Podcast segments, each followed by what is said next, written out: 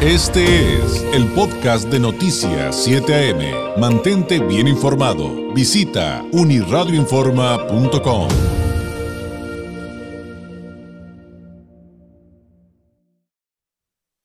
En Noticias 7 AM llegó el momento de leer entre líneas con el politólogo Francisco Ruiz. 8 de la mañana con 18 minutos, 8 con 18, como todos los martes, ya nos acompaña el analista eh, político Francisco Ruiz, eh, politólogo, evidentemente, doctorando en Derecho Electoral, integrante del Instituto Nacional de Administración Pública, autor de la columna Leer entre líneas, que también puede leer en unirradioinforma.com. Usted lo encuentra en redes sociales, además como F. Ruiz MX. Francisco, ¿cómo estás? Muy buenos días. Días, mi estimado David, con el gusto de saludarte nuevamente. Aquí estamos a sus órdenes. Oye, pues interesantísimo tu planteamiento del día de hoy, tu columna de hoy martes titulada, titulada La farsa tricolor. Pues sí, mira, este, y no me refiero eh, ni a los colores de Francia, ni, este, ahorita que está eh, el, el tema tan tan candente allá en Rusia, ¿no? Sino pues a lo que está ocurriendo aquí en, nuestro país particularmente. Eh, hoy decidí hablar de partidos políticos de nueva cuenta. Ya en una ocasión anterior había compartido mis reflexiones acerca de, de la cantidad de recursos que se les asignan a los partidos políticos a nivel nacional, unas cantidades, la verdad, estratosféricas, y eh, de hecho, pues había puesto yo sobre la mesa la, interrogante de qué pasaría si en México eh, prevaleciera el bipartidismo, ¿no? Y lo platicamos en su momento. Sin embargo, bueno, eh, en esta ocasión quise compartir con quienes más en favor de tanto de escucharme a través de tu de tu programa, así como de leerme a través de Uniradio, que eh, pues qué son los partidos políticos y cuál es su finalidad. Y es curioso, David, cómo eh, eh, si encontramos, por supuesto, un, un, sentido jurídico, un argumento eh, legal en, en, la Constitución, particularmente en el artículo 41, acerca de qué son los partidos políticos, nos dicen claramente eh, cuáles son sus finalidades, entre ellas, eh, pues, eh, por supuesto, promover la participación ciudadana, nos habla de la organización de los ciudadanos, de, la, buscar la integración de los ciudadanos también y de acceder a, al ejercicio del poder público mediante el voto libre, secreto y directo. Pero, curiosamente, no nos menciona que un partido político debe de responder a una ideología, eh, algo que parecería una obviedad, porque pues se supone que todos los partidos políticos tienen una una serie de una identidad muy clara, ¿no? Sería sería el, el término más apropiado. Y bueno, también eh, este mismo artículo nos señala que nosotros como ciudadanos tenemos la libertad de eh, decidir si queremos participar, si queremos formar parte de, de, un instituto político o este o nos abstenemos de hacerlo, tenemos derecho de elegir hacia cuál partido político queremos pertenecer. Lo que sí nos prohíbe son las eh, las afiliaciones colectivas, como hace muchos años se permitían, no por por gremios y demás. Eh, en, ¿En dónde reside aquí la, la importancia? bueno, que los partidos políticos son eh, de alguna manera el primer ensayo, el primer intento por la democratización de, eh, de nuestro país. ¿no?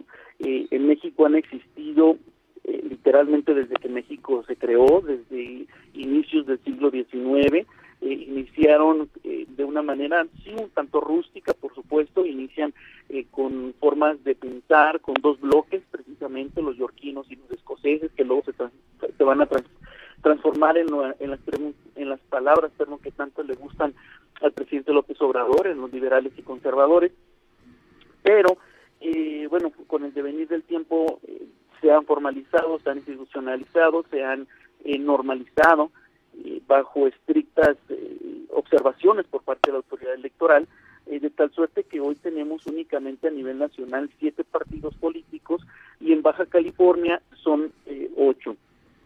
Y eh, eh, como decía es el es el preámbulo de la democracia. Entonces si los partidos políticos tienen como finalidad la competencia para acceder al poder tienen como finalidad el ejercicio de la democracia, ser un ejemplo de la democracia, pues bien valdría la pena que eh, no solo eh, pretendan acceder al poder compitiendo entre sí y los partidos políticos, sino en lo interno. Y aunque la mayoría de los partidos políticos señalan en sus documentos internos que para eh, llegar a las dirigencias, a las candidaturas y demás, debe de existir un proceso democrático interno, la realidad es que eh, pues muchas veces se convierte en una farsa. Y me, atrevería a señalar como antecedente la ruptura del PRI eh, allá en 1988. Recordemos cómo se crea el Frente Democrático Nacional, precisamente porque no se permitió una competencia abierta entre Cuauhtémoc Cárdenas y Carlos Salinas de Gortari, ¿no? Ya sabemos el desenlace. Pero no es tan lejano. Parecería que una situación como aquella es algo muy lejano, algo que, que quedó en el pasado, algo que ya aprendimos, una lección que ya hicimos nuestra la realidad es que no.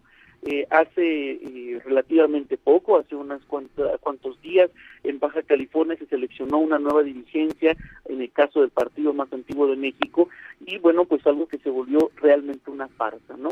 Eh, donde seleccionaron un, método para, para, para que votaran quién iba a ser el nuevo presidente o la nueva presidente de dicho partido, sin embargo, la realidad es que eh, votó ni siquiera el, el, 20% eh, de, de, quienes debían de votar, algo realmente, me atrevo a decir, incluso ridículo, ¿no? Eh, aquí es algo muy importante que debe de observar este partido político porque mientras coloca en, a, ciertas personas para que defiendan eh, las conductas democráticas de otros países, de otros eh, partidos, perdón, eh, ellos pues de cierta manera avalan la, la tergiversación del sentido democrático interno precisamente de este partido político. Y bueno, esto se va a, convertir en un insulto hacia la inteligencia de las personas, en un mal ejemplo que nada contribuye a la imagen ya tan desgastada que puede tener ante la ciudadanía y que definitivamente, eh, como ya lo vimos en la elección más reciente en Baja California, va a buscar otras opciones que no necesariamente son los partidos tradicionales ni tampoco el partido en el poder y eh, pues esto se debe precisamente al hartazgo, a la decepción que pueden tener los ciudadanos. Si los partidos políticos quieren ser realmente competitivos, tienen mucho que hacer, pero ya no tienen tiempo que perder, tienen que hacerlo ya, particularmente los, los partidos políticos que están acostumbrados a hacer su política interna a, a la antigüita, ¿no? Es un tema, híjole, no solamente súper interesante, Francisco, sino que también es eh, increíblemente importante lo que acabas de plantear. No solamente el asunto de entender cómo funcionan los partidos, no solamente el entender si están haciendo los procesos realmente democráticos, porque eso también va a decir mucho de los candidatos que propongan, sino también la importancia de que la ciudadanía, eh, el, eh, quienes, los, que decimos coloquialmente, los ciudadanos de a pie, que no estamos ni en el círculo rojo, ni nos tocamos a asuntos de partidos ni nada, entendamos cómo funcionan las cosas para poder, eh, en, su, digamos, debida dimensión, hacer los reclamos a estas figuras, pero desde una perspectiva del conocimiento que permita legitimidad en esos reclamos. Yo desde ahí veo algo sumamente importante. Y además me atrevería, eh, Francisco, a, sumar esto que tú ya bien explicaste, que incluso, además, por ejemplo, nos permiten entender esos procesos entrecomillados democráticos al interior de esos partidos para, para saber si les damos nuestro, nuestra confianza, nuestro voto o alguna oportunidad. Pero también, fíjate cuántos temas hay alrededor de esto que acabas de plantear.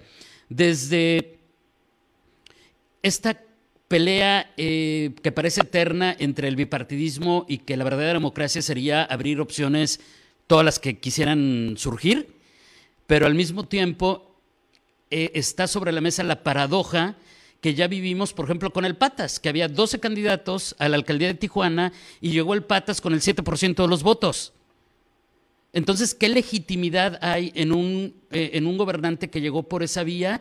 Y, esa discusión va a estar sobre la mesa. Ahora, hablabas de los partidos que hay en Baja California, pero habría que agregarles que hay otros, eh, hay otros ocho grupos que tienen intenciones, que ya solicitaron su registro y quieren convertirse en nuevos partidos. O sea, Evidentemente, seguramente no van a pasar todos, Francisco, pero entonces hablaríamos de cuántos partidos políticos en nuestro estado.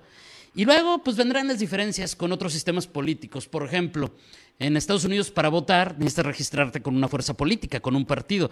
Y así este tema que acabas de explicar, Francisco, se iría desdoblando para platicar horas y horas y horas totalmente de acuerdo contigo en lo que acabas de mencionar. Me encanta porque eh, precisamente eh, este espacio nos permite complementar las ideas, ¿no? Y definitivamente estoy de acuerdo contigo. Eh, hay que estar atentos de la evolución precisamente de las decisiones que va a tomar la autoridad electoral, si reúnen o no los requisitos para participar. La buena noticia es que pensando en que esta intención de, de quienes aspiran a convertirse en partidos políticos locales sea realmente legítima y no busquen únicamente ir por las prerrogativas o de una manera, una participación, tener una participación fugaz, eh, pues bienvenidos. ¿Por qué? Porque significa que los ciudadanos están interesados en participar y esa es una buena noticia. La mala sería que eh, pues sea únicamente, insisto, para eh, ciertos intereses que no respondan precisamente a contribuir a la democracia. Y cerraría mi comentario muy brevemente diciendo que los partidos políticos aunque ya existen, por supuesto, las candidaturas independientes, los partidos políticos históricamente y en la actualidad siguen siendo una figura muy importante en el desarrollo político de nuestro país. Eh, me parece que no pueden pedir algo que no dan. Si no eh, ejercen la democracia internamente, evidentemente no están aptos para competir eh, en, en, un, en un ambiente realmente democrático. Sin duda, totalmente de acuerdo. Francisco, muchísimas gracias, que tengas un excelente martes, una excelente semana, muy buenos días. Igualmente, muchísimas gracias, nos vemos la próxima semana. Es Francisco Ruiz, politólogo, doctorando en Derecho Electoral, integrante del Instituto Nacional de Administración Pública, autor de la columna Leer entre líneas. Este fue el podcast de Noticias 7am. Mantente bien informado. Visita unirradioinforma.com.